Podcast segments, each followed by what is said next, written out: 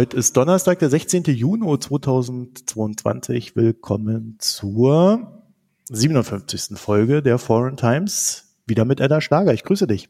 Ja, hallo aus Almaty. Hallo Edda, willst du noch mal ganz kurz sagen, wer du bist und was du machst? Für die, die vielleicht jetzt nur diese Folge hören sollten. Ja, na klar, gerne. Also ich bin freie Journalistin. Ich lebe seit 17 Jahren in Almaty in Kasachstan und berichte von hier aus für deutsche Medien aus Zentralasien. Also das heißt, ich habe fünf Länder im Beritt. Kasachstan, Kirgistan, Usbekistan, ähm, Tadschikistan und Turkmenistan. Bin viel auf dem Deutschlandfunk, Deutschlandfunk Kultur zu hören, aber auch bei URF und SRF und ich schreibe auch regelmäßig für verschiedene Zeitungen in Deutschland. Unsere Frau in Zentralasien, wie man so schön sagt. genau.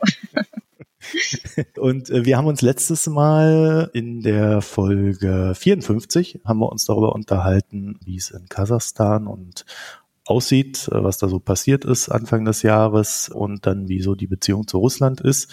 Und eigentlich hatten wir vor, weiterzumachen mit Usbekistan und Kirgisistan, dann ist uns nur irgendwie die Zeit ausgegangen. Und wir haben entschieden, einfach eine zweite Folge draus zu machen. Das heißt, wir werden uns dann heute über Usbekistan und Kirgisistan unterhalten. Und ja, fangen wir doch mal mit Usbekistan an. Da gab es in 2016 einen Machtwechsel und dieser hat äh, für mich überraschend in Deutschland äh, recht große Hoffnungen ausgelöst in, in Sachen ein sich öffnendes Land, ein drohendes Wirtschaftswunder. Und da kann man ja jetzt wieder so richtig mit Wirtschaft loslegen. War da mein Eindruck richtig?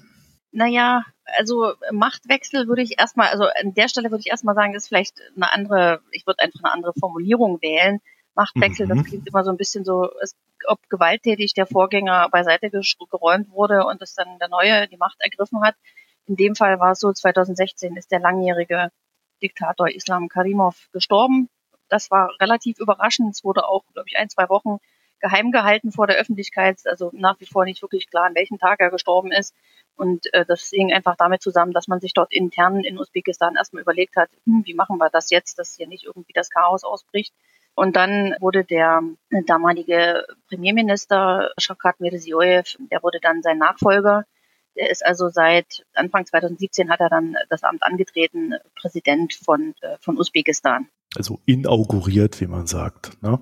Genau, also die Wahl hat noch Ende, also im Dezember 2016 stattgefunden und im Januar hat er dann sein Amt angetreten. Aber nun hat er doch die Tochter von seinem Vorgänger durchaus, na, ich weiß nicht, ob es gewaltsam war, aber er hat sie einsperren lassen. Also da gab es ja schon ein bisschen Gerüttel im Machtgefälle da. Ja, natürlich. Also gut, er hat erstmal natürlich sein neues Machtsystem installiert, was allerdings natürlich fußte auf dem, was es fast 30 Jahre vorher schon gegeben hatte, also seit der Unabhängigkeit von Usbekistan, äh, von der Sowjetunion. Und du hast die Hoffnungen angesprochen, die mit dem neuen Präsidenten einhergingen. Ja, er hat erstmal die Familie von seinem Vorgänger von Karimov äh, so ein bisschen eingehegt, würde ich das sagen. Also die eine Tochter von Isam Karimov ist also bis heute im Hausarrest. Ihr wurden zahlreiche Millionen, die sie ins westliche Ausland geschafft hatte, abgenommen. Die sollen also auch wieder zurückgeführt werden an Usbekistan, sind auch zum Teil schon zurückgeführt worden. Das ist das eine. Auf der anderen Seite hat Shafkat Mirziyoyev dann auch relativ schnell begonnen, irgendwie ein Reformprogramm zu erklären und das ist das, was du meintest. Daran orientierten sich dann die Hoffnungen des Westens, dass sich Usbekistan öffnen könnte. Und was man heute jetzt nach ja, sechs Jahren sagen kann, oder fünf Jahren, fünfeinhalb Jahren, ja, es hat eine Öffnung von Usbekistan gegeben, in erster Linie aber wirtschaftlich. Ähm, politisch hat man in den ersten zwei, drei Jahren Hoffnung gehabt, aber das hat sich jetzt gerade in den letzten zwei, drei Jahren doch so ein bisschen zerstäubt, würde ich sagen weil es doch immer wieder Angriffe gab auf äh, Journalisten. Die Pressefreiheit ist nach wie vor stark eingeschränkt. Und politische Öffnung ist durchaus verhaltener äh, verlaufen als die wirtschaftliche Öffnung. Meine Shavkat Mirziyoyev, der war letztendlich gezwungen, irgendwas am Kurs von Usbekistan zu ändern. Usbekistan ist das bevölkerungsreichste Land in Zentralasien. Man geht mittlerweile von 34, 35 Millionen Menschen aus. Zum Vergleich, das wirtschaftlich stärkste Land in Zentralasien ist Kasachstan und das hat nur 19 Millionen Einwohner. Hat ein deutlich größeres Territorium als Usbekistan, aber eben ist, ja, also ist deutlich kleiner von der Bevölkerung her. Und die Bevölkerung in Usbekistan ist sehr, sehr jung. Und Mirziyoyev musste vor allen Dingen wirtschaftlich dort Usbekistan so ein bisschen aus der Isolation herausführen, um diesen vielen jungen Leuten Perspektive zu bieten. Also er war quasi gezwungen, Arbeitsplätze zu schaffen, zu versuchen, bessere Ausbildung zu ermöglichen, vor allen Dingen auch Perspektiven im Land zu ermöglichen. Und das ist halt natürlich ein, also wirklich ein sehr, sehr schwieriges Unterfangen nach wie vor. Und die anfänglichen Tendenzen, das Land auch politisch etwas zu modernisieren und, und zu öffnen, naja, also die, ich glaube, man ist dort vor sich selber erschrocken und hat dann festgestellt, nee, so viel Leine können wir dann doch nicht geben. Wir wollen das doch lieber unter Kontrolle halten. Und so beschränkt, beschränkt man sich jetzt mittlerweile in Usbekistan eigentlich darauf, mit internationalen Investoren zusammenzuarbeiten, internationale wirtschaftliche Projekte umzusetzen und so weiter. Man spricht natürlich auch von politischer Öffnung, aber tatsächlich haben viele Journalisten beispielsweise oder auch ähm, Leute, die in NGOs arbeiten, mitbekommen, dass es dass die Freiheit doch nach wie vor sehr beschränkt ist. Und wenn ich sage, die, also wenn ich jetzt mal die politische Freiheit oder die die Redefreiheit in Usbekistan und in Kasachstan vergleiche, würde ich da doch noch deutliche Unterschiede sehen. Und obwohl auch Kasachstan eine Autokratie ist, hat man hier, glaube ich, doch noch deutlich mehr Freiheiten, als es die in Usbekistan gibt. Aber wirtschaftlich äh, gibt es viele Interessenten am usbekischen Markt, internationale Interessenten, weil, wie gesagt, das ist das bevölkerungsreichste Land in der Region und deshalb natürlich auch entsprechend interessanter Absatzmarkt, auch für deutsche Unternehmen beispielsweise. Ja, ich muss ja gestehen, ich habe ein sehr starkes Febel für Usbekistan. Ich habe ja auch zwei usbekische Wandbehänge. die, also ich habe ja noch nicht hier in meiner Wohnung. Das, das, das, naja, lassen wir mhm. das. Also bis die Möbel irgendwann mal da sind, dann, dann habe ich sie auch hier. Und äh, ich habe ja auch so das Gefühl, es gibt so eine gewisse Bande zwischen Deutschland und Usbekistan. Täuscht mich das? Ja, das ist eigentlich eine ganz interessante Frage. Also ich kann mich noch erinnern aus meiner Anfangszeit hier in Zentralasien, also das war Mitte der 2000er mhm. Jahre, als ich hierher kam, habe ich relativ schnell mitbekommen, dass Deutschland immer schon ein großes Interesse an Usbekistan hatte, sogar noch zurückgehend in die Zeit der Sowjetunion. Also es lag einfach daran, dass Usbekistan damals zu Sowjetzeiten das wichtigste, die wichtigste, am weitesten, also industriell entwickelte Republik hier in Zentralasien war, also Sowjetrepublik. Mhm. Ähm, das war ja. irgendwie so der, der Leader in dieser, also der, der, die führende Nation in der Region. Das lag daran, dass man wirklich industrialisiert war, dass Bildung damals auch einen sehr, sehr hohen Stellenwert hatte und dass man ein kulturell sehr hohes Verständnis hatte in Usbekistan. Und was eben überraschend war, als dann die Sowjetunion zusammenbrach, ich habe das also äh, erzählt bekommen aus durch Kontakte aus dem Bundeswirtschaftsministerium, man ist nach der Wende ganz fest davon ausgegangen, dass Usbekistan der wichtigste Ansprechpartner für Deutschland in Zentralasien sei. Und das kam dann aber anders, weil eben Islam Karimov, der damals Präsident war oder der erste Präsident der, des freien Usbekistans war, des unabhängigen Usbekistans, der hat relativ schnell eine Abschottungspolitik verfolgt. Er hat gesagt, wir wollen uns wirtschaftlich nicht großartig verbandeln mit den Nachbarn, mit anderen Partnern und so weiter. Wir machen unser eigenes Wirtschaftsmodell und er hat im Gegensatz zu Nursultan Nazarbayev, der damals eben Kasachstan regiert hat, keine internationalen Investoren ins Land gelassen. Und äh, mhm. so ist das eigentlich starke Usbekistan mit all den Möglichkeiten, die es hatte, auch damals schon das bevölkerungsreichste Land, ist wirtschaftlich abgefallen. Und Kasachstan hat überraschend für viele damals wirtschaftlich die, die Führungsposition in Zentralasien übernommen, was es bis heute hat. Und ich glaube, daher äh, stammt das Interesse Deutschlands an Usbekistan. Ich glaube, mit Usbekistan verbindet man auch deutlich mehr als mit Kasachstan. Grundsätzlich, du hast es selber gesagt, du hast ein Faible für Usbekistan. Das liegt sicherlich daran, an dieser legendären Seidenstraßengeschichte, an den nee, Städten wie Samarkand und ja, Iwa genau, und, und ja. Bukhara und so weiter. Das hat einen Bekanntheitsgrad. Und es gab auch schon zu, zu Sowjetzeiten gab es viele Deutsche, die nach Usbekistan gereist sind, einfach aus Interesse. Und ich denke, dieses, dieses Fable, was du sagst, das, das gibt es bei vielen anderen Leuten. Wie gesagt, die wirtschaftlichen Tatsachen der letzten 30 Jahre sind andere. Aber durch die Mirziyoyevs Regime oder durch die, seine Reformpolitik, der nach wie vor, die er nach wie vor verfolgt, hat Usbekistan schon auch Chancen, wirtschaftlich stärker wieder auf die Beine zu kommen, im Gegensatz eben zur Karimov-Zeit. Ne? Also da hat äh, Mirziojew schon ein, ein größeres Verständnis von Internationalität und er sieht sich auch als jemand, der Zentralasien wieder ein. Das ist ein ganz wichtiges Moment.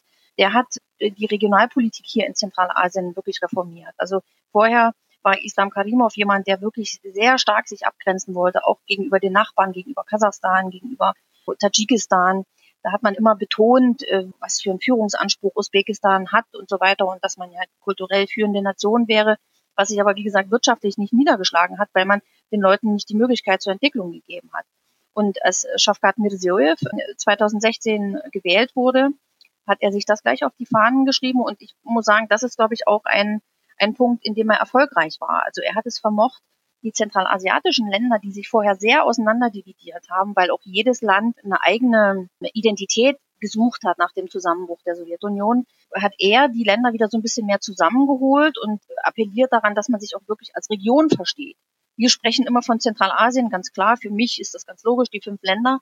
Aber äh, wie gesagt, nach dem Zusammenbruch der Sowjetunion sind diese ja in einer Zwangsgemeinschaft hier vereinten Regionen gewesenen Länder, die haben erstmal versucht, irgendwie ihr eigenes Ding zu machen. Und jetzt hat Mirziojew im Prinzip das so ein bisschen wieder zusammengebracht und hat gesagt, komm, wir haben auch was davon, wenn wir regional denken und wenn wir uns wieder ein bisschen mehr zusammenfinden. Ich glaube, das ist ein Punkt, den man ihm zugute halten kann. Auf der anderen Seite, wie gesagt, also es ist nach wie vor ein repressives Regime. Soziale Medien sind zum Teil blockiert, viele Webseiten sind nach wie vor blockiert und es wird sehr harsch zum Teil gegen Regimekritiker vorgegangen, auch internationale Journalisten also von daher, es ist politisch nach wie vor schwierig. Um das vielleicht mal ganz kurz so darzustellen, also unter Karimov war es dann teilweise so schlimm, dass die Leute ja auch gar kein Essen mehr ausreichend hatten. Also da gab es Mehl in der Qualität, da konntest du nicht wirklich im Weizenfladen oder irgendwas mit herstellen, also mit großer Not. Ja. Und also das, das war so richtig richtig kaputt, was man damals so vorgefunden hat wirtschaftlich. Ich weiß nicht, von welcher Zeit du sprichst. Also wenn du die gegen Ende seiner Herrschaft. Wendezeit. Ja, gut, also das war 2016. Also ich kann mich jetzt ehrlich gesagt nicht daran erinnern in der Zeit. Ich habe ja davor auch Usbekistan bereist kann mich jetzt nicht daran erinnern, dass es so schlimm war, dass die Leute kein Mehl hatten oder.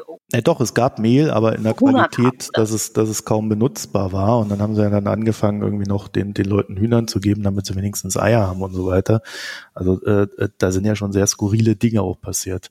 Also das mag vielleicht in einigen ländlichen Regionen so gewesen sein. Das hängt natürlich auch damit zusammen, dass einfach dort auch alles staatlich kontrolliert mhm. war, bis heute eigentlich auch ist. Also es gibt keine freie Marktwirtschaft oder sowas. Ja, das wird alles staatlich kontrolliert. Auch jetzt, man hat eine Agrarreform versucht und man hat versucht, Bauern etwas mehr Freiheit zu geben, dass sie ihre Ernten ja auf einem freien Markt bezahlen können, dass sich dort auch freie Preise entwickeln können. Aber ich habe jetzt gerade dieser Woche auch wieder gelesen, jetzt ist gerade die Getreideernte in Usbekistan in vollem Gange. Die Getreidepreise sind dort auch äh, gestiegen, aber die Genossenschaften, die dort jetzt gebildet wurden, auch eben staatlich oktroyiert, die arbeiten zusammen mit irgendwelchen lokalen Machthabern, mit irgendwelchen Verwaltungsbeamten, mit den Sicherheitsbehörden und die fordern jetzt auch ihren Tribut. Also es wurde Bauern versprochen, ihr könnt euer Getreide frei verkaufen oder auch andere ernten. Und äh, genau das passiert gerade nicht. Also Korruption, Vetternwirtschaft, das ist nach wie vor ein ganz, ganz schlimmes Thema.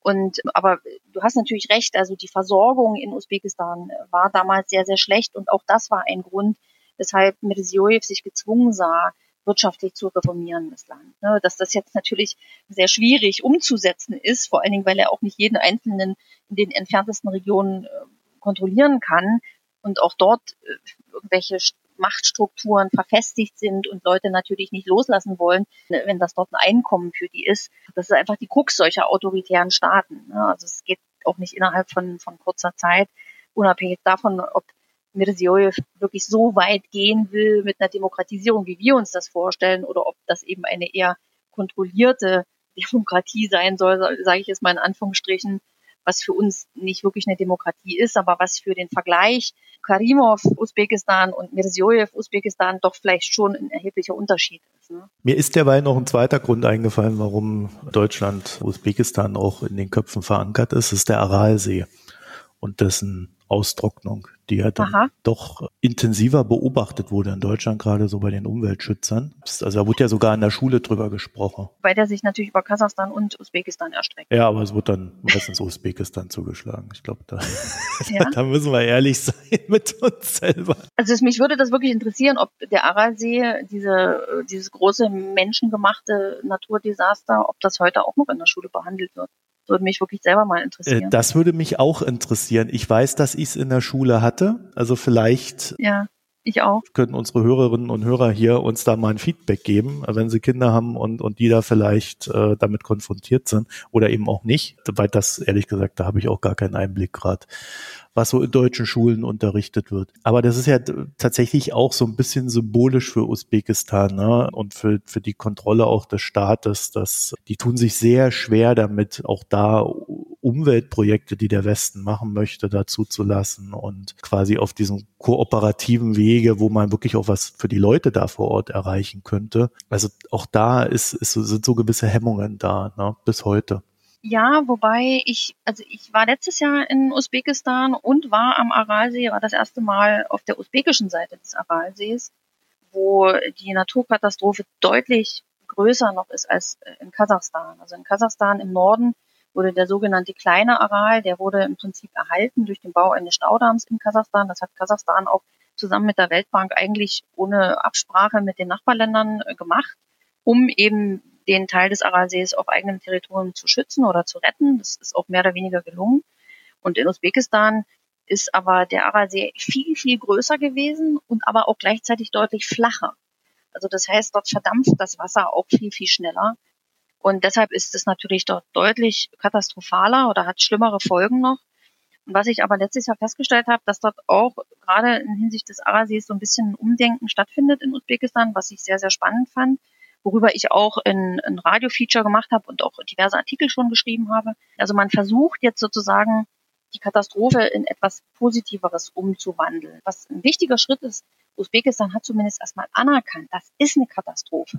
Und man geht jetzt nicht mehr daher und versucht, das zu verschleiern oder das schön zu reden oder so, sondern man ist sich erstmal darüber einig gewesen, okay, wir müssen das akzeptieren. Der Aralsee ist einfach durch eine schlechte, also jahrzehntelange schlechte Landwirtschaftspolitik und äh, schlechtes Wassermanagement ist er ausgetrocknet und wir werden den höchstwahrscheinlich nicht mehr wiederherstellen können.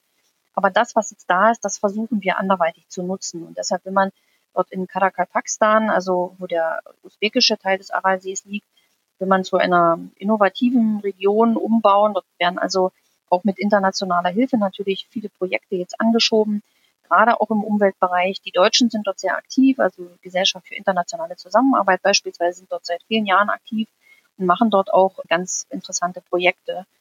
Und man will das sozusagen jetzt wirklich anpacken. Man entwickelt den Tourismus, dass man also auch Leute hinbringt und sagt, hier, wir zeigen euch das, wie es hier aussah. Und da finde ich, sind die Usbeken auch ein bisschen geschickter, als es die Kasachen sind. Also die Usbeken nutzen dann auch dieses Naturdenkmal oder diesen Hafen dort in Moinak, in dieser früheren Hafenstadt, bauen dort Schautafeln hin und bringen dort Touristen hin. Es gibt jedes Jahr ein Techno-Festival direkt dort in Moinak, in dieser früheren Hafenstadt, was völlig irre ist, was man sich überhaupt nicht vorstellen kann. Und ich habe im letzten Jahr dort eben auch erlebt, wie eine, wie eine Dame, die so eine Tourismusfirma hat, wie die mir dann eben von diesen ersten Schockmomenten erzählt hat, der Einwohner von Moynak, die dann, die dann erlebt haben, wie dort die jungen äh, Techno-Fans angereist sind, in Zelten übernachtet haben und es war so ein völliger Kulturschock für beide Seiten wahrscheinlich. Ja.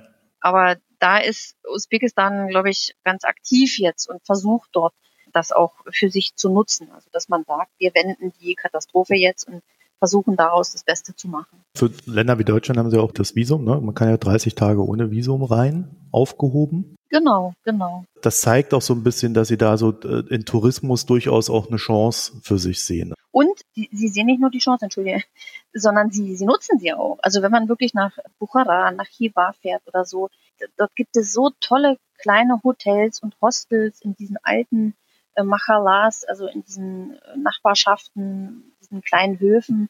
Und das ist, also das fasziniert mich immer wieder, weil ich das wiederum aus Kasachstan überhaupt nicht kenne. Ja, Kasachstan hat ja auch ganz tolle äh, Naturschönheiten und hat ein Potenzial, aber das wird hier überhaupt nicht genutzt. Usbekistan ist da irgendwie voran. Ja, das ist sicherlich auch nicht alles immer nach unserem Geschmack. Also wie zum Beispiel Samarkand umgebaut wurde, sieht irgendwie aus wie wie Disneyland fühle ich mich dort. Ja, also ich war 2005 das erste Mal in Samarkand und das, wenn man heute hinfährt, man erkennt es gar nicht wieder. Mit so kleinen Elektrobussen wieder durch die Innenstadt fahren, durch diese Altstadt und hier ein Laden und dort ein Shopping, äh, keine, keine Ahnung, Shopping Mall und so weiter und alles sieht völlig künstlich aus.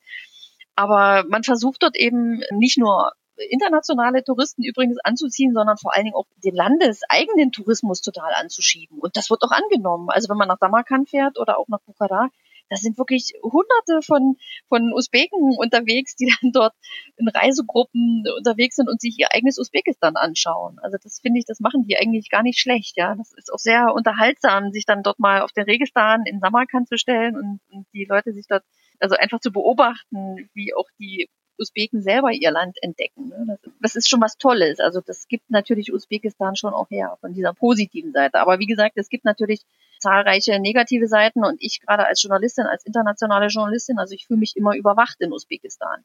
Ich habe überhaupt nicht das Gefühl, mich dort frei bewegen zu können. Es ist unangenehm, ja. Also man, wenn man irgendwie zu Menschenrechtlern, also oder oder eben Juristen, die sich mit Menschenrechtsfragen auseinandersetzen, wenn man die besucht und nicht wirklich jetzt weiß, ist das Auto, was da hinter dem Taxi herfährt, ist der, fährt der nur zufällig dort lang oder ist der deshalb da, weil sie dich auf dem Kieker haben, ja? Oder wenn ich als Journalistin eine Akkreditierung haben will für Usbekistan, muss ich wirklich detailliert meinen Reiseplan aufschreiben, wen ich treffen will und so weiter und so weiter. Und das ist natürlich, das ist schon auch unangenehm. Ne? Also und das ist in Usbekistan nach wie vor der Fall. Die polnische äh, Journalistin wurde letztes Jahr oder Anfang diesen Jahres deportiert. Die durfte nicht mehr rein. Also sie war kurz nach Kasachstan gefahren, weil sie eben ihren Zeitraum überschritten hatte, den sie ohne Visum in ein Land sein kann und dann wurde sie nicht mehr reingelassen nach Usbekistan, weil sie auch immer wieder laut und äh, klar usbekische Behörden kritisiert hatte, den Umgang mit ihr äh, publik gemacht hatte und so weiter. Und daran sieht man, dass die Freiheiten, die äh, Mirziyoyev vielleicht erklärt, dann doch nicht so in der Realität sich darstellen. Ne? Also Wie hat sich denn die Beziehung zu Moskau entwickelt seit 2016?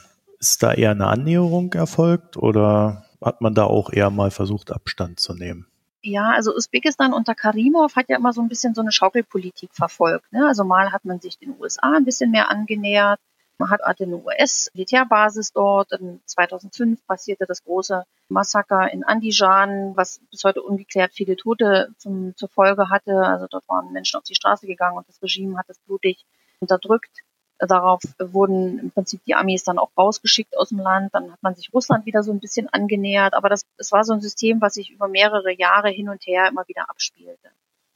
Und ich kann jetzt eigentlich nicht sagen, dass äh, Mirziyoyev sich, nachdem er Präsident wurde, Russland deutlich stärker angenähert hat. Also Kasachstan versucht ja sehr neutral zu bleiben vor dem Hintergrund des Ukraine-Kriegs. Aber Usbekistan hat da noch deutlich mehr Abstand zu Russland ähm, als Kasachstan beispielsweise. Usbekistan ist ja auch nicht Mitglied in der Eurasischen Wirtschaftsunion, also deshalb weniger stark verwandelt wirtschaftlich mit Russland hat sich bisher der Avancen Russlands auch immer erfolgreich erwehrt.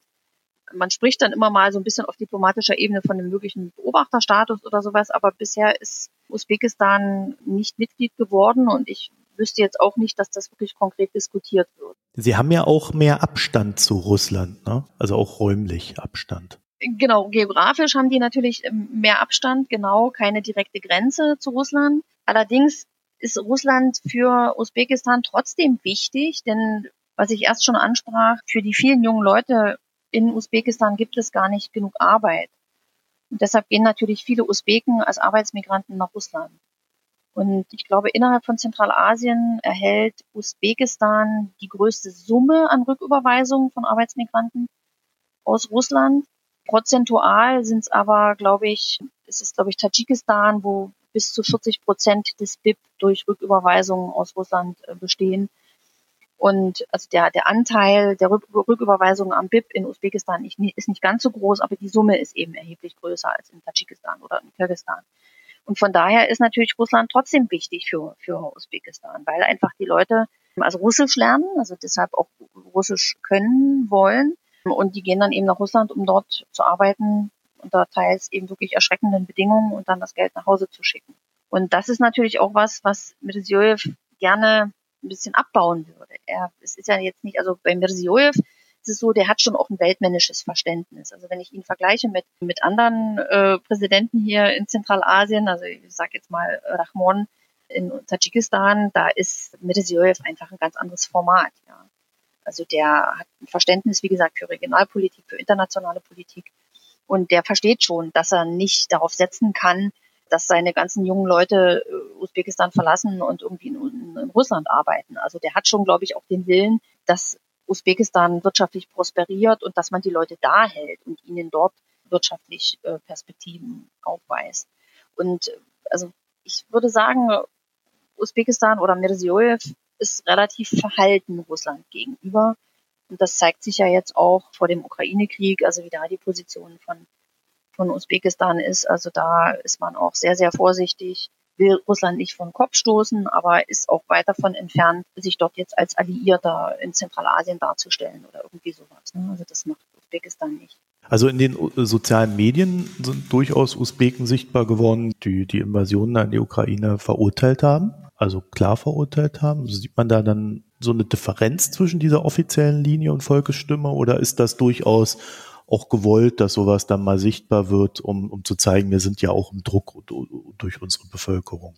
Naja, also ich würde mal sagen, grundsätzlich ist es jetzt in Usbekistan nicht so verbreitet, äh, so ganz laut herauszuposaunen, wie man privat denkt und was man, was man meint. Also eben aufgrund der Repression. Ja, also in Usbekistan findet doch wirklich sehr viel hinter verschlossenen Türen statt wenn ich jetzt in Kasachstan beispielsweise mit Leuten diskutieren möchte über Politik und da ist eine größere Freiheit, als, es, als ich das in Usbekistan immer erlebe. Mhm. Aber das muss, hat sich auch in Kasachstan geändert. Also auch hier hat man mittlerweile Angst, auch nach dem, was in Kasachstan passiert ist, was wir in der letzten Folge besprochen haben und so weiter.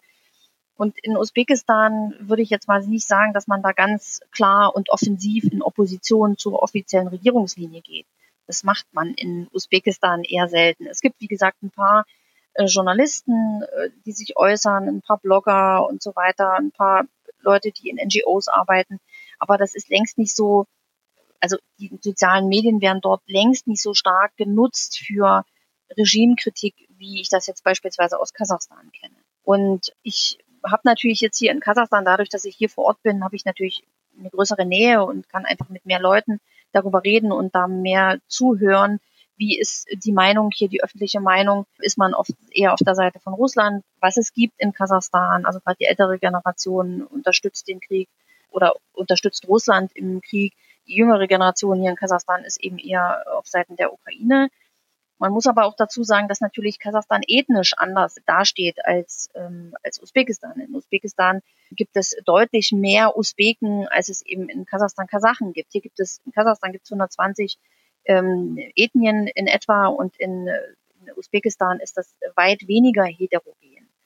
Und ähm, deshalb könnte ich mir durchaus vorstellen, ich habe das jetzt nicht ganz so eng verfolgt, aber ich denke schon, dass man in Usbekistan Verhalten eher auf Seite der Ukraine ist oder sich gegen Russland ausspricht. Auf der anderen Seite, wie gesagt, es gehen jedes Jahr Hunderttausende Usbeken gehen nach Russland und die haben natürlich dann möglicherweise auch eine Russlandnähe. Ja, es sind sicherlich auch Usbeken in der russischen Armee und kämpfen für die russische Armee in der Ukraine. Also das ist sehr, sehr schwierig zu sagen. Aber die offizielle Linie in Usbekistan ist verhalten. Und es gab eben diese, diese UN-Resolution im März zur Verurteilung von Verstößen Russlands gegen das Völkerrecht und gegen die Menschenrechte in, in der Ukraine. Und da hat sich auch Usbekistan äh, enthalten. Also da hat keines der fünf zentralasiatischen Länder pro oder contra gestimmt. Die haben sich alle enthalten und keiner hat sich auf die Seite der Ukraine oder keiner auf die Seite von Russland gestellt.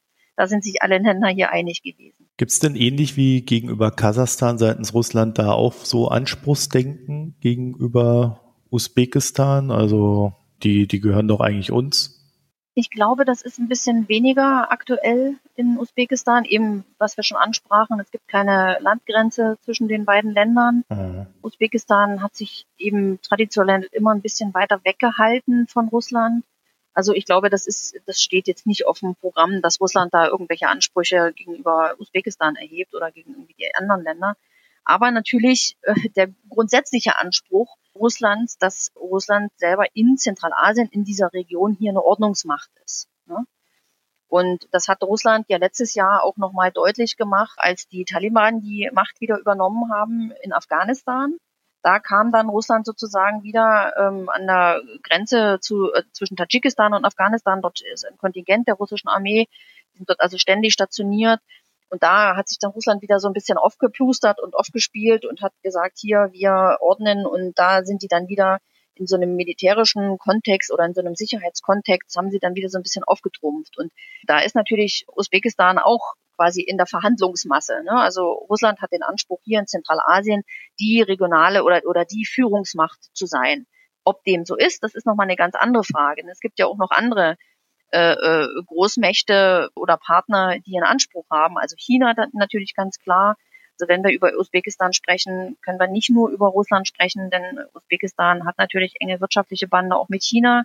Und mittlerweile macht sich auch die Türkei wieder sehr, sehr stark, überhaupt stark, was Zentralasien betrifft. Also man sieht, hier Russland rutscht so ein bisschen weg und jetzt kommt die Türkei, ja sowieso, also Erdogan, der ja sowieso so gerade so ein bisschen zu kämpfen hat und naja, irgendwie zeigen will, dass er doch irgendwie richtig was drauf hat. Und deshalb wären gerade die Beziehungen der Türkei zu den zentralasiatischen Ländern äh, sehr stark. Der versucht da so an diese Turkvölker anzuknüpfen, oder? Genau, das ist sozusagen der Mythos, an den man anknüpft und der auch durchaus sich jetzt hier niederschlägt in den Ländern, sowohl in Kasachstan als auch in Usbekistan, Kirgistan vor allen Dingen. Was ich aber ganz interessant finde, was ich glaube in Deutschland gar nicht so auf dem Schirm ist, Usbekistan orientiert sich auch sehr stark nach Süden. Das ist jetzt nicht so, dass die irgendwie wie so ein Kaninchen äh, vor der Schlange die ganze Zeit nur nach Norden in Richtung Kasachstan und Russland schauen, sondern Mirziyoyev macht sich zum einen stark im Vermittlungsprozess oder überhaupt im, im Afghanistan-Prozess. Also Usbekistan steht ganz klar auf der Position, dass man, egal welches Regime jetzt herrscht in Afghanistan, man muss das Land einbinden wirtschaftlich. Das ist sicherlich so ein bisschen aus der Not geboren, weil man natürlich das nördliche Nachbarland ist oder eines der nördlichen Nachbarländer von Afghanistan. Also das heißt, man ist erstens auf friedliche Beziehungen angewiesen. Mhm. Und Mirziyoyev, und da sage ich wieder, er hat wieder so ein bisschen so ein, so ein Weitblick und auch so ein bisschen so eine, ja, also dass er ein, ein Politiker von Format ist, von regionalem Format in jedem Fall, von internationalem Format. Er versucht dort also Afghanistan auch wirtschaftlich einzubinden. Und Usbekistan steht auf dem Standpunkt, wir müssen uns jetzt mit den Taliban arrangieren. Und da ist Mirziyoyev eigentlich recht weit vorangeschritten immer und der ist da eigentlich recht aktiv, das zu machen. Und Pakistan ist ein wichtiger Ansprechpartner für Usbekistan. Mirziyoyev war dieses Jahr in Pakistan, sich mit dem, was ist das, äh, Premierminister getroffen. Und das äh, rutscht uns natürlich immer so ein bisschen aus dem Blick. Ne? Das haben wir gar nicht so auf dem Schirm, dass hier äh, Allianzen geschmiedet werden, äh, da, da denken wir gar nicht drüber nach. Aber das ist für Usbekistan relativ wichtig, weil die natürlich über Afghanistan und Pakistan, Indien dann dort auch Anschluss an die Weltmeere finden würden. Denn Usbekistan ist, hat auch keinen, es ist double landlocked, so nennt man das, also ist von Binnenländern umgeben, hat also selber gar keinen Zugang zum Meer, hat aber natürlich wirtschaftliche Ressourcen, will in den Welthandel und so weiter. Und deshalb schaut Mirziyoyev auch stark nach Süden und versucht dort eben mit Afghanistan und auch Pakistan gute Beziehungen zu schaffen. Östlich ist China, ne, nach einer Weile. Und da kommt dann noch Kirgisistan, dann China oder Tadschikistan, je nachdem, wo ja, man Kirgisistan und Tadschikistan, genau. Und, dann kommt und äh, Usbekistan hat, äh, ist jetzt nicht riesig, aber hat eine Landgrenze mit Afghanistan. Und dadurch natürlich auch einen direkten Berührungspunkt dann mit eventuell Taliban und äh, Verbündeten von den Taliban, die da irgendwelche Ideen haben. Und Pakistan ist ja da auch ein ganz wichtiger Player in Sachen Afghanistan. Ne? Das darf man ja auch nicht vergessen. Ja. Exakt. Genau. Könnte man natürlich jetzt noch über Iran reden, die haben da ja auch ein paar Stakes in der Sache, weil sie auch eine größere Landgrenze mit Afghanistan haben. Also da gibt es dann viele interessante Länder, mit denen man sich arrangieren kann oder muss. Also das ist auf alle Fälle nicht nur auf Russland da gerichtet. Was wir jetzt aber gesehen haben, also ist, dass Usbekistan so ein bisschen als Hub für IT-Kräfte aus Russland fungiert. Also Russen, die sagen, aus welchen Gründen auch immer, ich möchte woanders leben. Und da ist Usbekistan eins dieser Länder, das sogar ein eigenes Programm dafür aufgesetzt hat. Also wo man auch so sieht, also so, so ganz möchte man die Situation ja nicht ungenutzt lassen. Nee, und das, das ist eigentlich total spannend und interessant. Also die haben Visa-Erleichterungen für IT-Kräfte relativ schnell eingeführt, auch für die Familienangehörigen von IT-Kräften, sodass die dann also recht unkompliziert nach Usbekistan kommen konnten. Es war wohl auch möglich für russische Staatsbürger recht unkompliziert Bankkonten in Usbekistan zu eröffnen. Und ich habe dann gerade so im, im März, April war das, da sind wohl auch viele Russen mal kurz nach Usbekistan gefahren, haben dort sich alternative Bankkonten eröffnet, um eben Bankkarten und Konten nutzen zu können und sind dann wieder zurückgefahren, haben vielleicht auch erstmal geschaut, ob man, ob das eine Variante wäre, wo man hin könnte. Ich habe jetzt keine aktuellen Zahlen aus Usbekistan, wie viel russische Staatsbürger dorthin gegangen sind, verfolgt das aber so ein bisschen in in sozialen Medien. Also da gibt's halt ganze Facebook-Gruppen, wo sich Russen zusammen mit Usbeken dann abgestimmt haben, wo kann man hin, wo sich Hilfskräfte angeboten haben bei der Wohnungssuche, bei der Arbeitssuche, einfach bei dem Einführung, wie lebt man in Usbekistan. Und ich habe dann immer mit großem Amüsement irgendwie gelesen, wie die Russen dann immer völlig überrascht waren, wie, wie nett das hier ist in Zentralasien und wie positiv sie aufgenommen wurden und mit welcher, mit welchem Interesse und mit welcher Freundlichkeit und Hilfsbereitschaft.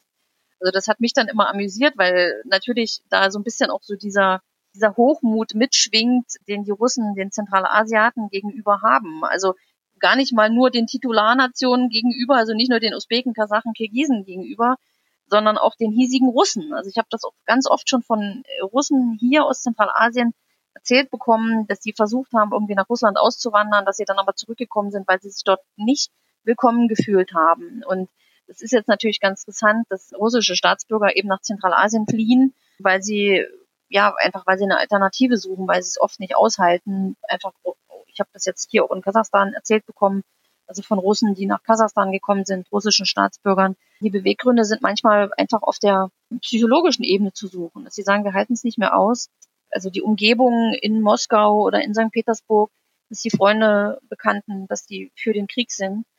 Und das trifft mich sehr. Und da haben aber eben viele russische Staatsbürger offenbar auch den Weg nach, nach Usbekistan gefunden, ja. Ja, wenn sie die richtige Fachkraft anzubieten haben. Ne? Also IT-Fachkraft zu sein, hilft da an der Stelle ja scheinbar.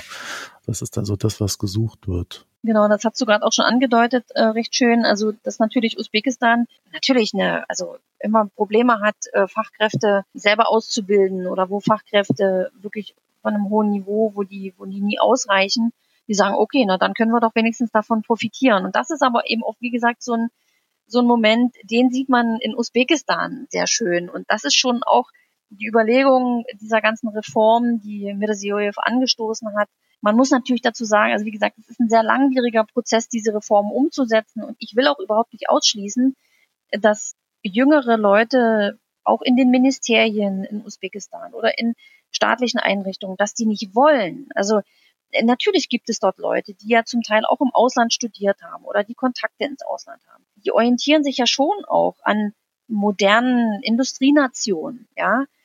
Und das ist ja nicht so, dass jeder in Usbekistan sitzt und dort irgendwie Clan- äh, und Vetternwirtschaft und Korruption nachgehen will. Also es, es gibt äh, in Usbekistan natürlich genauso Leute, die was auf die Beine stellen wollen, die äh, Unternehmertum begründen wollen. Und dann ist natürlich die Bü Bürokratie und die Korruption, die stehen denen oft im Wege. Aber es ist eben so, dass man, das ist nicht ein dicker Kabelstrang, der im Kompletten reformiert wird und reformiert werden kann, sondern manchmal sind das eben nur ganz einzelne Fasern, wo es wirklich funktioniert, ja. Und wenn jetzt im, keine Ahnung, im Telekommunikationssektor oder im Spielesektor, wenn es dort irgendwie gute Unternehmen gibt, die innovativ sind, dann holen die sich eben diese Leute jetzt und, und geben denen dann auch die Möglichkeit. Das heißt, es gibt schon punktuell, gerade was das Thema Berufsausbildung betrifft, da ist, glaube ich, Usbekistan sehr weit mittlerweile. Man hat verstanden, dass man qualifizierte Leute braucht, man will die selber ausbilden, man holt sich Hilfe, ähm, man holt sich internationale Hilfe. Ich weiß zum Beispiel von einem äh, auszubildenden Austausch mit Deutschland, Da sind einzelne Unternehmen, die das ermöglichen, weil die vor Ort arbeiten und ihre Leute, die sie brauchen vor Ort, ihre Fachkräfte, holen sie dann eben in einer größeren konzertierten Aktion nach Deutschland, bilden die aus und bringen sie dann nach Usbekistan zurück, weil sie dort die Leute brauchen. Die, die Usbeken nehmen das natürlich gerne an. Und deshalb dieses Programm dort mit erleichterten Visabedingungen, die IT-Schniki, also die IT-Kräfte nach Usbekistan zu holen, ist doch ein smarter Move, würde ich sagen. Ist doch eigentlich eine gute Überlegung. Ja, ja, ich, ich, ich meine Instinkte sagen mir da sofort immer, äh, wenn dann einer sowas macht, so, oh, eigentlich müsste Moskau das ja sehr verärgern, wenn so ein Ding aufgesetzt wird. Auf der anderen Seite sehen wir ja äh, gerade auch jetzt äh, über ganz Zentralasien hinweg, dass äh, Russland auch versucht, Migranten aus diesen Ländern, die in Russland arbeiten, also Arbeitsmigranten, dann als Soldaten zu rekrutieren. Ne? Also da äh, gibt es dann durchaus einen, einen Austausch der, der Fachkräfte, in Anführungszeichen. Jetzt könnte man natürlich auch fragen, welche Sanktionen hätte denn jetzt Russland? Also wenn Russland so unzufrieden ist und sagt, hm, sehen wir jetzt aber mit großem Unwohlwollen, dass, dass dort irgendwie oder Unwohlsein, dass, dass Usbekistan jetzt gerade uns die IT-Kräfte abzieht. Also erstens, die IT-Kräfte, die gehen ja nicht nur nach Usbekistan, die verlassen ja das Land. Das ist jetzt ein Problem, was Usbekistan zunehmend haben wird, dass Fachkräfte, die auch finanziell sich leisten können, dass sie das Land verlassen. Und jetzt könnte natürlich sagen, es könnte natürlich Russland sagen, okay, jetzt machen wir es den usbekischen Arbeitsmigranten hier vor Ort ganz, ganz schwer. Ja, dann bricht aber Russland zusammen. Exakt. Also das darauf wollte ich jetzt hinaus, genau. Also äh, man schneidet sich ja dann in einer gewissen Hinsicht selber ins Fleisch. Und ist jetzt Usbekistan ein Partner, den man gerade auf dem Kieker hat? Ich glaube nicht. Da ist jetzt Usbekistan, glaube ich, eher in der zweiten und dritten Reihe. Da kommt dann, kommt dann vielleicht eher noch Kasachstan oder eben natürlich äh, Armenien, Georgien, wo sowieso schon Konflikte mit äh, Russland schwelen, die dann vielleicht eher noch jetzt gerade auf der Tagesordnung stehen, wo Russland jetzt aktiv werden würde. Ja, okay, ist dann vielleicht eine Kapazitätsfrage. Ein Punkt, der vielleicht noch ganz interessant ist, jetzt aus den letzten Wochen, also der frühere Außenminister von Usbekistan, Abdulaziz Kamilov, der also seit 2012 Außenminister war, also noch unter Karimov und auch davor schon der ist jetzt entlassen worden. Ich glaube im Mai dann tatsächlich, also erst irgendwie am April war er, glaube ich, in den USA und hat dann kam dann wieder und hat dann gesagt, Usbekistan würde die Volksrepubliken, die sogenannten Volksrepubliken äh, Luhansk und Donetsk äh, nicht anerkennen. Das ist ja schon mal eine, relativ starke Aussage, ne? dass da sowas klar gesagt wird. Es ist klar in Opposition zu Russland. Mhm. Und mit diesem langjährigen Außenminister, der allerdings auch schon selber im Rentenalter ist, der ist dann einfach von der, von der Bildfläche verschwunden. Und man hat sich lange gefragt, wo ist er denn hin? Ist er krank? Was ist denn los? Und er wurde dann ausgewechselt. Und da hatte man dann die Vermutung, dass das auch sozusagen so ein Zugeständnis an Russland war. Also eigentlich wollten wir das ja gar nicht so klar sagen, dass wir die Volksrepubliken nicht anerkennen. Also das heißt, auch Usbekistan laviert da so ein bisschen hin und her, ne? eben, eben mit dieser Enthaltung bei der UN-Resolution und so weiter. Also es ist jetzt nicht so, dass Usbekistan jetzt hier der Kämpfer der Gerechten in Zentralasien ist und sich klar gegen Russland stellt. Das so ist es nicht so soll sich das jetzt auch nicht anhören. Nee, nee, es pendelt so ein bisschen hin und her und guckt durchzukommen, ne? Genau. Also mein Lecher Usmanov, einer der wichtigsten Oligarchen, der hat wahnsinnig viele Projekte und Investitionen in Usbekistan, der russischer Staatsbürger ist. Also das sind auch alles Verquickungen da. Ich meine, von diesen Investitionen ist Usbekistan auch abhängig. Ne? Da kann man jetzt nicht die Leute komplett vor den Kopf stoßen. Auch Usbekistan laviert im Prinzip und ist froh darüber wahrscheinlich, wenn keiner nachfragt, na, was denken ihr jetzt dazu? Sondern man, man versucht dann dort eher so ein bisschen unterm Radar zu bleiben, glaube ich. Das war es an der Stelle zu Usbekistan und dann haben wir jetzt noch ein Land auf unserer kleinen Liste hier offen, Kirgisistan. Aber Edda, Kirgisistan, wenn ich das so sage, da, da hast du ja schon Einwände, ne? ja, wahrscheinlich eher nur emotionale Einwände, denn das Auswärtige Amt sagt, Kirgisistan. Das wurde irgendwann vor einigen Jahren mal festgelegt, ist für mich aber einfach vom Sprachgefühl ja eher so ein Kunstwort. Also ich äh, sage Kirgistan, äh, angelehnt an Kirgistan, wie es hier ausgesprochen wird. Also früher gab es auch noch Kirgisien, aber das soll wohl nicht mehr gesagt werden. Kirgisia. Also ich glaube, DDR-Bürger sprechen immer noch von, oder frühere DDR-Bürger, hoch, frühere DDR-Bürger sprechen noch von Kirgisien manchmal. Aber Kirgistan möchte auch nicht in Russisch Kirgisia genannt werden, sondern die bestehen eben auf dem ans Kirgisische angelehnte Kirgistan. Also im Deutschen ist es einfach so, man hat kein weiches S, man hat nur ein S, also also im Englischen oder im Französischen ist es auch, glaube ich, einfacher. Da hat man so ein weiches S und so ein normales S. Aber ja, für mich ist Kirgistan irgendwie natürlicher. Deshalb sage ich Kirgistan. Okay, also kommen wir zu Kirgistan. Und äh, da merkt man schon, das ist nicht manchmal ganz so leicht. Es gibt auch viel Diskussion genau. über verschiedene Länder und wie man sie ausspricht. Ne? Deswegen war mir das jetzt gar nicht mal so unwichtig, dass wir zumindest mal kurz darüber sprechen. Also in Kirgistan, ja, da gab es ja erst in 2021 einen neuen Präsidenten. Und die Story ist ja etwas, na, ich sag mal, aufregender. Der saß nämlich im Knast bis dahin, bis vor, kurz davor. Oktober 2020. Wie, wie kommt man denn vom Knast zum Präsidentenamt?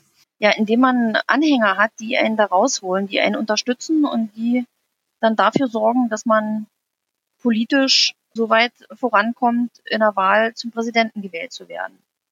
Und da sind wir eigentlich auch schon bei der Krux äh, bei Kirgistan. Kirgistan galt ja lange als Insel der Demokratie in Zentralasien.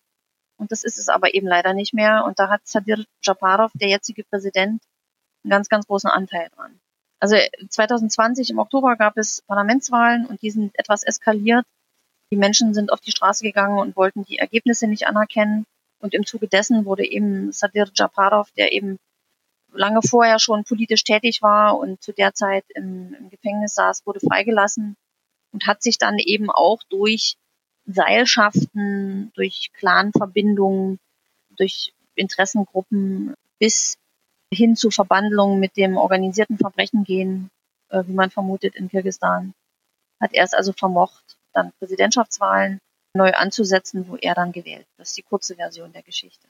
So eine ganz also man, man, man könnte ja fast schon sagen Räuberpistole, äh, aber das ist dann vielleicht auch unfair. Ja. Ist es denn so, also du hast ja jetzt schon gesagt, dass er einen Anteil daran hat, dass es jetzt nicht mehr so demokratisch läuft, aber er wurde fair gewählt oder war das auch eine unfaire Wahl? Also ich war kurz davor in Kirgistan, also auf einer Recherchereise, habe dazu auch berichtet für den Deutschlandfunk.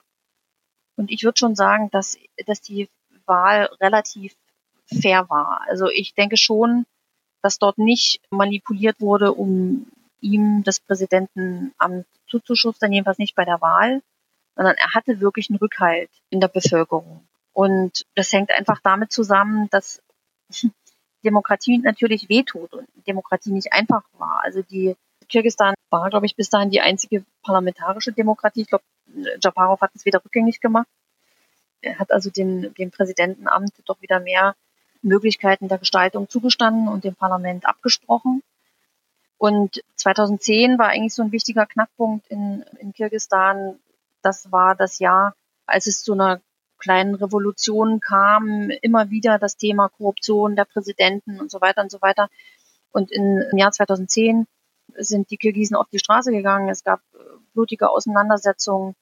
Und dann wurde tatsächlich in eine die Verfassung geändert und Kirgisistan hat sich zur parlamentarischen Demokratie erklärt. Mhm. Und das war eigentlich seit 2010 bis eben 2020 waren das zehn, ich würde sagen, auch sehr mühevolle Jahre, in denen das Parlament dort versucht hat, das Land zu demokratisieren. Aber natürlich im Parlament sitzen Menschen mit eigenen Interessen.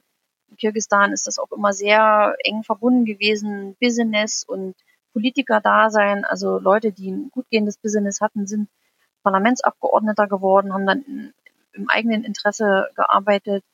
Innerhalb dieser zehn Jahre sind die Präsidenten rechtmäßig gewählt worden. Also es war äh, Almaspek Atambayev am Anfang und dann Soron bei äh, John Jan Berkov. Und das war, wie gesagt, das war mit Mühen und mit Schwierigkeiten verbunden und die Leute waren es zum Teil leid die Diskussionen in dem Parlament und so weiter. Aber es war eben immer auch dabei, der Versuch, das zu demokratisieren. Am Anfang mit großer Hoffnung und dann hat sich das so ein bisschen abgeschliffen. Und die Leute hatten genug, also bei diesen Parlamentswahlen 2020, da wurde gemauschelt offensichtlich, da wurden, wurde also, wurden Parteien ins Parlament gewählt, angeblich, wo die Leute gesagt haben, nee, das kann nicht sein, und dann sind die auf die Straße gegangen. Und dann wurde das eben für null nichtig erklärt. Und daraus ergaben sich dann eben neue Präsidentschaftswahlen. Und Sadir Japarov ist Populist, würde ich sagen, hat also meiner Meinung nach keinerlei wirklich demokratische Tendenzen. Ja, und jetzt sich an, wie ich finde, sehr nebulösen Gestalten und an windigen Gestalten hat auch schon Entscheidungen getroffen, die man, wo man eigentlich sagt, also wie, wie kommt der dazu? Also der Konflikt, der Grenzkonflikt beispielsweise zwischen Tadschikistan und Kirgistan ist wieder aufgeflammt. Also dort gibt es irgendwie um die 900 Kilometer Grenze sind nicht wirklich festgelegt auf einer Karte. Das ist eben auch noch alles sowjetische Geschichte und Hinterlassenschaft. Und in den, also seit letztem Jahr kommt es dort immer wieder zu Schusswechseln, sind jetzt irgendwie Dutzende Menschen sind dort schon zu Tode gekommen, weil dort immer wieder Grenzkonflikte aufflammen.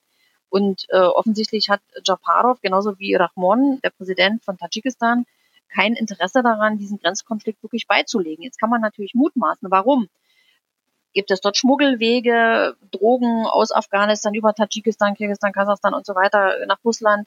Das ist sicherlich ein Teil, auch Waren, die dort geschmuggelt werden. Also hat man wirklich, also hat Japarov wirklich ein Interesse, diesen Grenzkonflikt dort beizulegen? Also ich habe oft den, den Eindruck, das hat er nicht.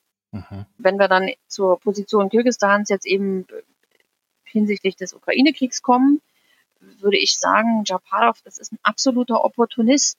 Ich sehe bei dem überhaupt kein staatsmännisches Verständnis, was sich orientiert an internationaler Politik oder an, an Demokratie. Das sehe ich überhaupt nicht. Das ist irgendwie so ein Clanchef, der irgendwie mit Fingerzeig äh, seinen Günstlingen was zukommen lässt und mit dem Fingerzeig in die andere Richtung jemand fallen lässt. Ja, so, so schätze ich die Politik von Japarov ein. Demokratisierung ist da momentan nicht, nicht viel zu sehen. Also er ist der Erste gewesen, der ganz aktiv meiner Meinung nach auch den Kontakt zur Türkei gesucht hat, das auch immer wieder, dem immer wieder so Futter gibt so ein bisschen, dass man die, die Turkvölker untereinander verbinden müsse und so weiter.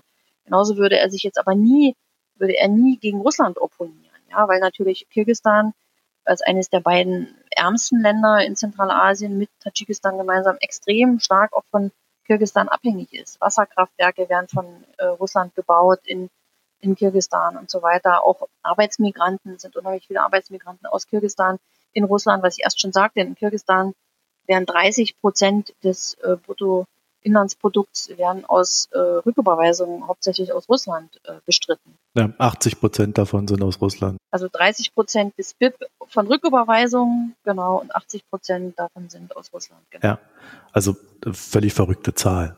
Das zeigt auch, dass, dass man wirtschaftlich selber eigentlich recht wenig Ideen für das Land hat. Ja, und also das, was ich nie, wirklich nicht verstehe, aber ich, ich bin manchmal da auch wahrscheinlich viel zu naiv in dieser, in meiner Betrachtungsweise, weil ich einfach einen ganz anderen Ansatz habe, mit Problemen umzugehen oder Problemlösungen zu finden. Also ich weiß es in Tadschikistan und ich könnte mir durchaus vorstellen, dass es in Kirgistan ein ähnlicher Ansatz ist. Dort ist man froh, dass die Leute aus dem Heimatland nach Russland gehen, wo sie überhaupt Geld verdienen können. Und das wird dann auch noch rhetorisch so dargestellt, ja, und dort lernen sie ja was und dann kommen sie als Fachkräfte zu uns zurück. Also das ist das, was ich mal in Tadschikistan gehört habe. Und ich kann mir durchaus vorstellen, dass das in Kirgisistan ähnlich gehandhabt wird. Dass man gar nicht nach einer Lösung sucht, nach einer Problemlösung. Dass man gar nicht versucht, den Leuten wirklich Perspektive im eigenen Land zu geben. Dass man Berufsausbildung, dass man das fördert, dass man äh, sich Partner, internationale Partner sucht, die äh, Projekte umsetzen. Und das ist, also Kirgistan ist so, ist auch so unattraktiv natürlich für internationale Unternehmen. Gab jetzt, glaube ich, gerade diese Woche ein, ein, ein deutsch-kirgisisches Wirtschaftsforum. Ich habe das jetzt nicht ganz eng verfolgt, aber ich weiß seit Jahren, dass Kirgistan auch immer wieder mit auf der Liste steht, wo Wirtschaftsdelegationen aus Deutschland hinfahren. Aber am Ende kommt eigentlich nie wirklich was raus. Es gibt so ein paar Stiftungen, die dort tätig sind, also auch unsere politischen Stiftungen. Die Seidel-Stiftung ist dort beispielsweise, Friedrich-Ebert-Stiftung auch. Da macht man so ein bisschen Verwaltung und äh, Demokratiebildung und so weiter.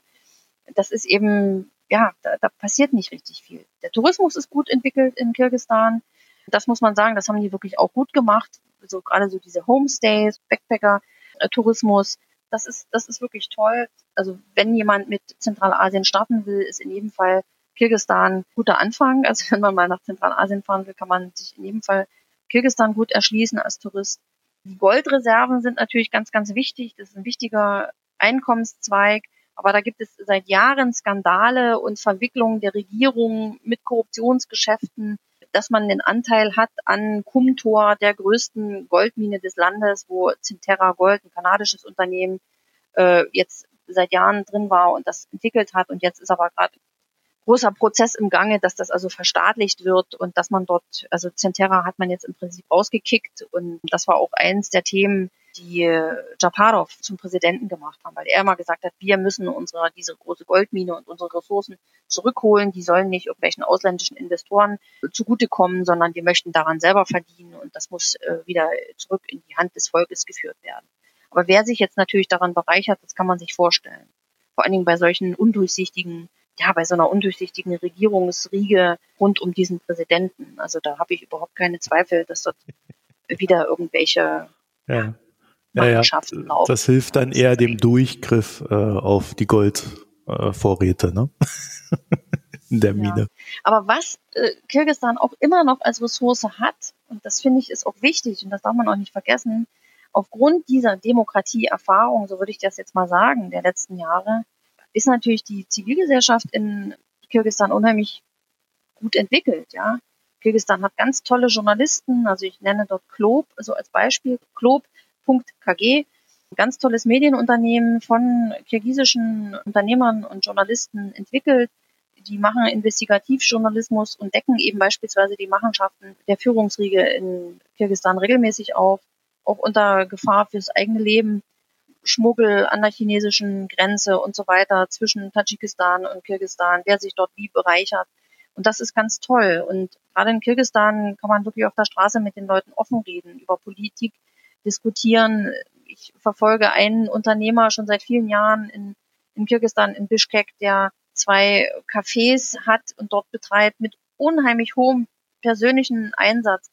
Der sagt, wir sollen Kirgisisch sprechen, ja. Er fördert das Kirgisische ohne Nationalist zu sein, ja. Er selber hat in England studiert und hat Auslandserfahrung und hat einen unheimlichen Weitblick.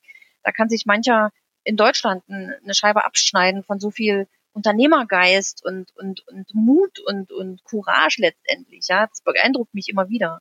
Das gibt es eben auch in Kirgisistan. Mhm. Und der schildert auch immer wieder, also der ist auf Instagram sehr aktiv und ich finde das immer wieder faszinierend, kenne ihn auch persönlich er schildert dann auch immer wieder, an was für Grenzen er stößt, wie er von der Bürokratie immer wieder ausgebremst wird, ja, von irgendwelchen idiotischen Kontrollen und er schildert auch, wie schwierig es ist, nur für seine zwei Cafés Leute zu finden. Köche, Bedienungen und so weiter und so weiter. Und das klappt nicht. Alleine, wenn er dort schildert manchmal, wie die Leute sich bewerben. Das ist wirklich, äh, da wirft man die Hände über den Kopf und denkt, das kann doch gar nicht wahr sein. Also die kommen mit einer Anspruchshaltung hin, und bringen aber überhaupt nichts mit. Und das ist natürlich, da fragt man sich, wie kann das sein? Wie kann, wie kann sich das so entwickeln? Wie, wie kann das sein, dass jemand, also dem jegliche Ausbildung fehlt, dass der mit so einer Anspruchshaltung daherkommt und jemand diesem Unternehmer gegenüber, der wirklich Arbeitsplätze schafft, der will, der macht und tut, mit so einer Unverfrorenheit gegenübertritt, das ist, das, das, also mich macht das fassungslos manchmal. Aber wie gesagt, diese, diese Beispiele gibt's auch also die, die jungen Frauen, Kirgis Satellite, ist auch so eine Geschichte, ja. Äh, ein junges Kollektiv von Frauen, die einen, einen eigenen kirgisischen Satelliten entwickeln. Die möchten den ins All schicken, ja. Und die studieren daran, das sind nur Frauen, sind junge Mädels, die dort sich mit Physik und mit Mathematik und was weiß ich was, Programmierung auseinandersetzen, um so einen kleinen Würfelsatelliten irgendwann ins All zu schicken, sind international vernetzt, bekommen Unterstützung von der NASA und was weiß ich was. Also das ist schon toll. Und das gibt's eben auch in Kirgisistan. Ne? Also das heißt, das ist wirklich so eine so eine Erkenntnis, die ich hier in diesen Ländern gewonnen habe. Klar, die große ähm, Politik, die Repression, das Autokratische, was rundherum, was bremst, was immer wieder kontrollieren will, dass ja nicht irgendwie ein Streichholzköpfchen rausschaut aus dem großen her der kleinen Streichholzköpfe. Nichtsdestotrotz haben die Leute hier einen Überlebenswillen und, und, und haben eben zum Teil wirklich die Möglichkeiten, die sie haben, nutzen sie bis aufs Äußerste. Und das beeindruckt mich eigentlich immer wieder. Das habe ich eben, wie gesagt, in Zentralasien mehrfach schon erlebt. Und wie ist so die Beziehung zu Moskau? Also während des Wahlkampfes hat ja äh, Chaparov schon gesagt, äh, das ist strategischer Partner und so weiter. Du hast jetzt eben gesagt, also der würde jetzt auch niemals da irgendwie gegen Moskau opponieren, eher so ein Opportunistentyp. Mhm. Also das heißt, die sind da noch am ehesten auf Moskaus Linie, oder? Das würde ich schon sagen, weil sie wirklich am ehesten noch abhängig sind, so wie Tadschikistan auch. Aber da ist jetzt auch nicht viel zu holen für Russland. Das muss man natürlich auf der anderen Seite auch sagen. Mhm. Also so wirklich was fehlen würde jetzt, glaube ich, Russland nicht, wenn Kirgisistan abfallen würde. Und bei dieser schon mehrfach jetzt äh, zitierten UN-Resolution hat sich auch Kirgisistan enthalten. Also hat auch nicht für Russland gestimmt, ne? Sondern mhm. ich glaube, da könnte dann sogar schon mit das Moment mitspielen, dass man sich dann doch auch orientiert an den zentralasiatischen Partnern, dass man sich wiederum auch nicht mit Usbekistan und Kasachstan verscherzen will, denn man ist ja dann doch irgendwie so eine Schicksalsgemeinschaft hier und man hat natürlich untereinander auch Verbindungen, also Kirgisistan, Kasachstan, Kirgisistan und Usbekistan. Und ich glaube, da wird schon auch abgewogen, wen man jetzt am ehesten vor den Kopf stößt. Und ich denke, Kirgisistan orientiert sich sehr stark an Usbekistan und an Kasachstan. Was machen die? Und dann schauen wir mal, machen das auch. Also Kirgisistan, muss man dazu sagen, ist in der Eurasischen Wirtschaftsunion eben zusammen mit Russland, Kasachstan, Belarus und Armenien. Kasachstan und Kirgisistan haben eine Grenze und wenn Kirgisistan Waren innerhalb der Eurasischen Wirtschaftsunion beispielsweise nach Russland transportieren will, müssen sie ja durch Kasachstan durch. Ja. Jetzt in der letzten Zeit, in den letzten Monaten ist es wiederholt passiert, dass Kirgisistan wirklich von offizieller Stelle Kasachstans vorgeworfen hat, den Grenzhandel zu blockieren und damit auch gegen Verträge der Eurasischen Wirtschaftsunion zu verstoßen ich kann das jetzt nicht verifizieren, aber ich habe jetzt gerade die Woche wieder gelesen, Kirgisistan wirft Kasachstan vor, den Handel mit kirgisischen Waren innerhalb der EAWU, also der Eurasischen Wirtschaftsunion, zu blockieren. Kasachstan weiß das natürlich von sich, aber es kann natürlich durchaus sein. Also, dass man sagt, naja, ach hier strauen sich halt die LKWs, wir kontrollieren halt einfach dreimal so lange, wie wir das sonst machen. Ob dann die Waren verderben, weil dann die Leute dort irgendwie drei Tage warten müssen oder nicht, das ist uns egal ich will das Kasachstan jetzt nicht unterstellen, aber, aber Kirgisistan argumentiert derzeit so und sagt, wir werden hier gehindert, an dem Wirtschaftsraum der Eurasischen Wirtschaftsunion teilzunehmen. Und ich meine, die Warenströme innerhalb der Eurasischen Wirtschaftsunion sind jetzt natürlich auch von den Sanktionen betroffen. Also man muss halt genau gucken, wie teuer ist was, wer verkauft jetzt wem was. Lebensmittelsicherheit ist, ein, ist ein großes Thema in Russland, in Zentralasien. Da kann das natürlich schon sein, dass man da versucht, irgendwie sich der Konkurrenz innerhalb des eigenen Wirtschaftsbündnisses zu entledigen. Ne? Also das halte ich schon auch für möglich. Also insofern ist natürlich Kirgisistan näher an Russland dran als Usbekistan, weil es Mitglied in der Eurasischen Wirtschaftsunion ist und es ist deshalb Mitglied, weil es natürlich deutlich abhängiger ist wirtschaftlich, weil es einfach viel kleiner ist und eigentlich keine eigene Wirtschaftsmacht hat und da ist Usbekistan schon eigenständiger und unabhängiger. Und deshalb hat sich natürlich Kirgisistan irgendwann entschieden, in die Eurasische Wirtschaftsunion mit einzutreten, dass letztendlich davon am Ende nur Russland profitiert hat und alle anderen Länder letztendlich so ein bisschen in die Röhre geschaut haben, das ist nochmal eine andere Diskussion. Und erst recht natürlich das kleine, wirtschaftlich sehr, sehr schwache Kirgisistan, ne? was man jetzt auch wieder sieht. Ich würde ja eher tippen, dass man zwischen den Ländern versucht, zusammenzuarbeiten in Zentralasien. Aber so, so ganz klar scheint mir das nicht zu sein, nach dem, was du erzählst, sondern das scheint eher so ein mal ja, mal nein und dann gibt es aber doch noch Sachen, worüber man sich dann lieber streitet, als zusammenzuarbeiten. ja, das hast du eigentlich ziemlich, ziemlich gut zusammengefasst. Also so würde ich das schon auch sagen. Mhm. Also man versucht schon so ein bisschen ja, also Zentralasien als Region zu verstehen, stärker heute, auch katalysiert durch Mirziyoyev, der das eben so ein bisschen zusammenholt. Aber ja, ich kann dem echt genauso nur zustimmen. In bestimmten Themen macht man zusammen, an bestimmten Punkten geht man lieber in Streit. Aber hm, ist, man kann jetzt natürlich fragen, Kirgisistan ist mit Kasachstan im Streit über die Grenze, Kirgisistan ist mit äh, Tadschikistan im Streit. Woran liegt das wohl? Ja, also einen sehr integrativen Ansatz scheint, die, die Politik des Präsidenten scheint momentan nicht sehr einem integrativen Ansatz zu folgen. Mhm. Aber wie gesagt, das würde ich in dem Fall würde ich das dem Präsidenten zuschreiben. Denn bevor Japarov Präsident war, habe ich diese Eskalation jetzt so stark nicht gesehen. Also gerade was Kirgistan betrifft. Ne? Also was das für einen Sinn haben soll, kann man sich natürlich fragen.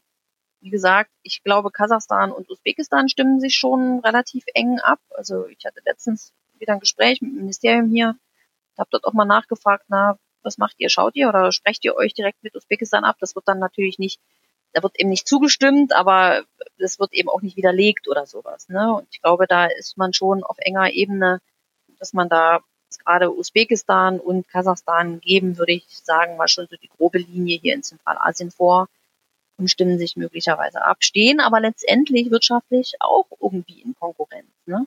Mhm. Also klar, also der usbekische Markt, der kasachische Markt, können kasachische Produzenten was nach Usbekistan verkaufen oder verkaufen Usbeken was nach Kasachstan. Letztendlich muss man da auch schauen, wo man, man bleibt. Und nochmal, der Markt in Usbekistan ist deutlich größer als der in Kasachstan. Mhm.